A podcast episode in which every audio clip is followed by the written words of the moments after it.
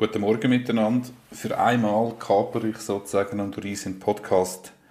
Doris hat sich tatsächlich, wie befürchtet oder prophezeit, äh, verspätet. Wir haben eigentlich geplant, heute im Büro, ich bin jetzt gerade im Büro, noch vor der Urteilseröffnung eine kurze Folge zu machen.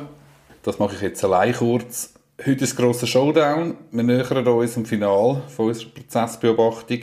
Wie geht es den Betroffenen, frage ich mich. Die sind sicherlich sehr nervös, es geht um sehr viel. Ein Kollege von mir, ein geschätzter, beruhigt seine Klienten manchmal damit, dass er ihnen sagt, schaut, das erstinstanzliche Urteil ist bloß ein Vorschlag, was ja eigentlich auch stimmt. Die Betroffenen, aber die Staatsanwaltschaft und Privatkläger steht ja noch der Gang als Obergericht offen. Das Obergericht kann sich dann mit voller Kognition nochmal oder muss sich nochmal mit voller Kognition über die Sache beugen. Die Beschuldigten sind aber sicherlich auch sehr nervös, weil heute das Medienaufkommen ganz beträchtlich sein wird. Es wird sicherlich vor Medienvertretern wimmeln, ähnlich wie am ersten Tag. Alle Parteien werden sich sicher auch überlegt haben, ob sie heute etwas zu den Medien sagen und was sie in welchem Fall sagen. Ich denke, alle Parteien sind gestern oder vorgestern auch schon mit Anfragen überhäuft worden, ob sie dann ganz kurz nach der Urteilseröffnung können kommentieren wie sie das Urteil verstehen. Auf eine Urteilseröffnung muss man in der Regel nicht besonders vorbereiten.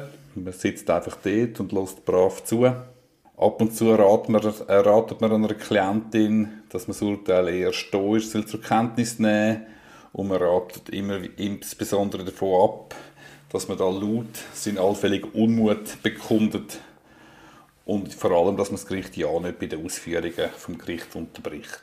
Wenn es in meinen Fällen bisher zu Emotionen gekommen ist, dann vor allem bei Freisprüchen, bei einem Verzicht auf eine Landesverweisung oder bei einem bedingten Strafvollzug.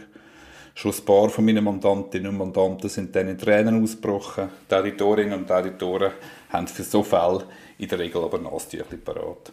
In Zürich ist es so, dass in der Regel zuerst der Entscheid verlesen wird. Das heutige Dispositiv wird wohl rekordverdächtig sein. Ich denke, es wird nur schon 20 Minuten gehen, bis Verdikt überhaupt verlesen worden ist. Dann schreitet in Zürich der Vorsitzende Richter zu einer kurzen mündlichen Begründung vom Urteil. In anderen Kantonen ist das gerade andersrum. Zum Beispiel im Kanton Bern habe ich schon ein paar Mal erlebt, dass die Richterin oder der Richter zuerst begründet, also zuerst mit der Begründung anfängt, die einzelnen strittigen Punkte auseinandernimmt, das Beweisergebnis kommentiert und dann erst ganz am Schluss das Dispositiv verlässt. Das ist natürlich ein viel besserer Spannungsbogen, finde ich. Die Betroffenen hören viel genauer zu, sind viel gespannter und das gleicht ja eigentlich dann auch einer schriftlichen Urteilsbegründung, wo man zuerst zusammenfasst, aus welchen Gründen man dann ganz am Schluss zu welchem Urteil kommt. Wieder in anderen Kantonen ist eine mündliche Urteilseröffnung dann aber doch eher die Ausnahme und in diesen Kantonen wird den Parteien oft der Verzicht auf eine mündliche Eröffnung abgenommen. In Zürich ist aber die mündliche Urteilseröffnung doch eher die Regel und die schriftliche Urteilseröffnung die Ausnahme. Warum braucht es überhaupt eine mündliche Eröffnung? Sicher hat die betroffene Person Anspruch darauf, dass das Gericht das Urteil in seiner Gegenwart verteidigt. Es ist insofern auch eine Frage vom Anstand.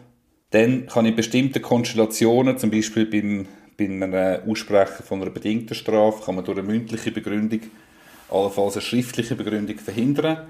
Nämlich dann, wenn keine Berufung angemeldet wird das ist also insofern für das Gericht interessant, weil durch eine mündliche Urteilseröffnung Schreibarbeiten aus dem Weg gegangen werden kann. Heute, im Vinzenzprozess, kommt es aber sowieso zu einer schriftlichen Begründung, weil eine Berufungsanmeldung dürfte wohl so sicher sein wie Samen in der Kille.